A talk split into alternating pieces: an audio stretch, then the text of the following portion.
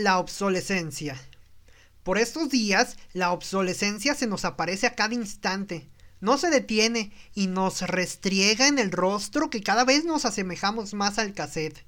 Como aquel viejo artefacto que nos comunicaba música, estamos cruzando el umbral de lo que ya no sirve. Ya no hace falta que nadie gire con una pluma los rodillos del cassette para regresar y volver a oír. También las ideas, nuestras ideas, poco a poco van desencajándose del globo cambiante. Pensar ahora en que es permisible la homofobia, el machismo o las injusticias raciales o la discriminación por género, por estatus socioeconómico o incluso por llevar tatuajes en la piel nos está convirtiendo, lejos de evolucionar, en ser una sociedad premeditada a la obsolescencia.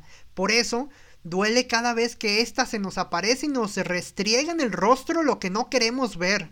Estos días nos están dejando las cosas claras, o cambiamos paradigmas o el círculo imparable que se presenta en el cosmos nos bajará a patadas.